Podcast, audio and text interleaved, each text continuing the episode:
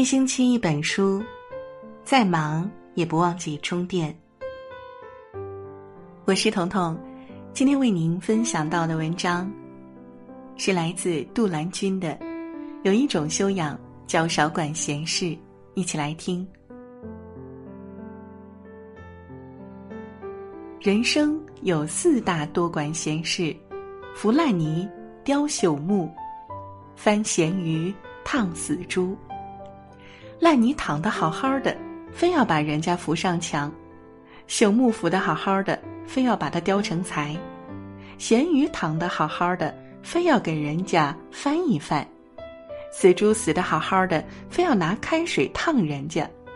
话俗理不俗，每个人的生活轨迹不同，不必把自己的价值观强加给别人。不多管闲事。不强行干涉他人生活，是对每个生命最大的尊重。《醒世恒言》里讲：“事不关己，休多管；话不投机，莫多言。”与自己无关的事情，最好不要多管；谈不到一起的人，就不必多说，不然就自讨无趣了。小区有位大娘，人退休了，闲不住，总爱管些分外事儿。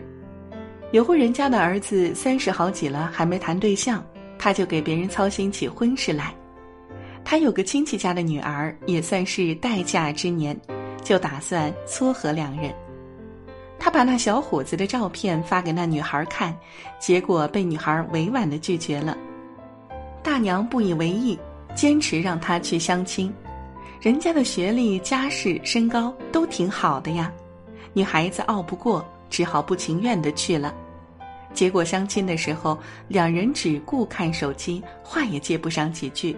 女孩子饭吃到一半就走了，结果是大娘两头没讨好，反而惹得两个家庭像躲瘟神一样躲他。很多时候，希望别人过得好并没有错，但忍住干涉他人生活的手，往往是更大的善意。既然别人没有开口询问求助，又何必喋喋不休的纠缠人呢？狄更斯说：“最好的礼貌是不多管闲事。”世界就像一个万花筒，每个人都有自己的生活方式和价值取向，要懂得把自己当外人，不把自己的主观想法强加于人，不用自己的生活去丈量他人的生活，才是真正的修养。寓言故事的魅力之一就在于其永不过时。东郭先生遇到被猎人追赶的狼，爱管闲事又内心仁慈的他，想救狼一命，便让他蜷缩着身子钻进自己的书袋儿。猎人远去后，他经不起狼的花言巧语，把狼放了出来。结局就是狼张牙舞爪地扑向东郭先生。在冬天。农夫发现一条蛇冻僵了，觉得它很可怜，便把蛇放在自己怀里，为它捂热。蛇温暖苏醒过来，恢复了它的本性，咬了他的恩人一口，使农夫一命呜呼。俗话说：“人有热心肠，招揽是非多。”在为人处事当中，助人为乐是好事儿，但一定要审慎思量。不能鲁莽行事，不分青红皂白，不辨真假善恶的帮助，非但不会有好的结果，随意出手的善意反而成为了引火烧身的导引。俗话讲：“饱经世事慵开口，看破人情淡点头。”不是教人要冷漠处事，而是要拎得清，管别人的事情要懂得分寸。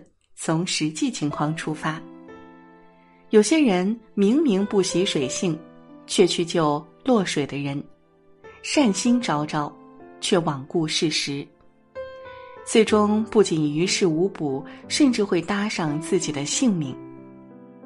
有理性、有原则的善意，才是更大的智慧。郑板桥在《赠君谋父子》中写道：“多读古书，开眼界。”少管闲事儿，养精神。一个人的时间精力是有限的，如果总爱伸手管闲事儿，把注意力放在他人身上，难免就忽略了关注自己。与其被琐事扰得焦虑烦恼，不如把时间精力放在提升自己，让自己开心上。孔子曰：“君子和而不同，小人同而不和。”有人喜欢房间凌乱随意的舒适感，总有些人喜欢用整洁的标准来要求别人。有人喜欢休闲时打牌来消磨时间，总有些人喜欢多说一句“读书才更为高雅”。世事纷纷攘攘，只有庸人自扰。老子曰：“水善利万物而不争，少管闲事，给生活留出呼吸的空间。给朋友的建议适可而止，尊重朋友的选择，给友情的舒适营造温和的土壤。”与亲人的相处保持合理的距离，给家庭的和谐提供必要的氧气。佛家有个很好的词叫悦纳，认可自己生活的同时，也要悦纳多元的生活方式，关注自己，管理好自己的生活，同时不用替别人操闲心，分清自己与他人的边界。正如罗素所言。只有玫瑰和茉莉一同开放，这个世界才会有参差多态的美。好了，这就是今天为您分享的文章了。喜欢今天的分享，欢迎给我们留言。我是彤彤，晚安。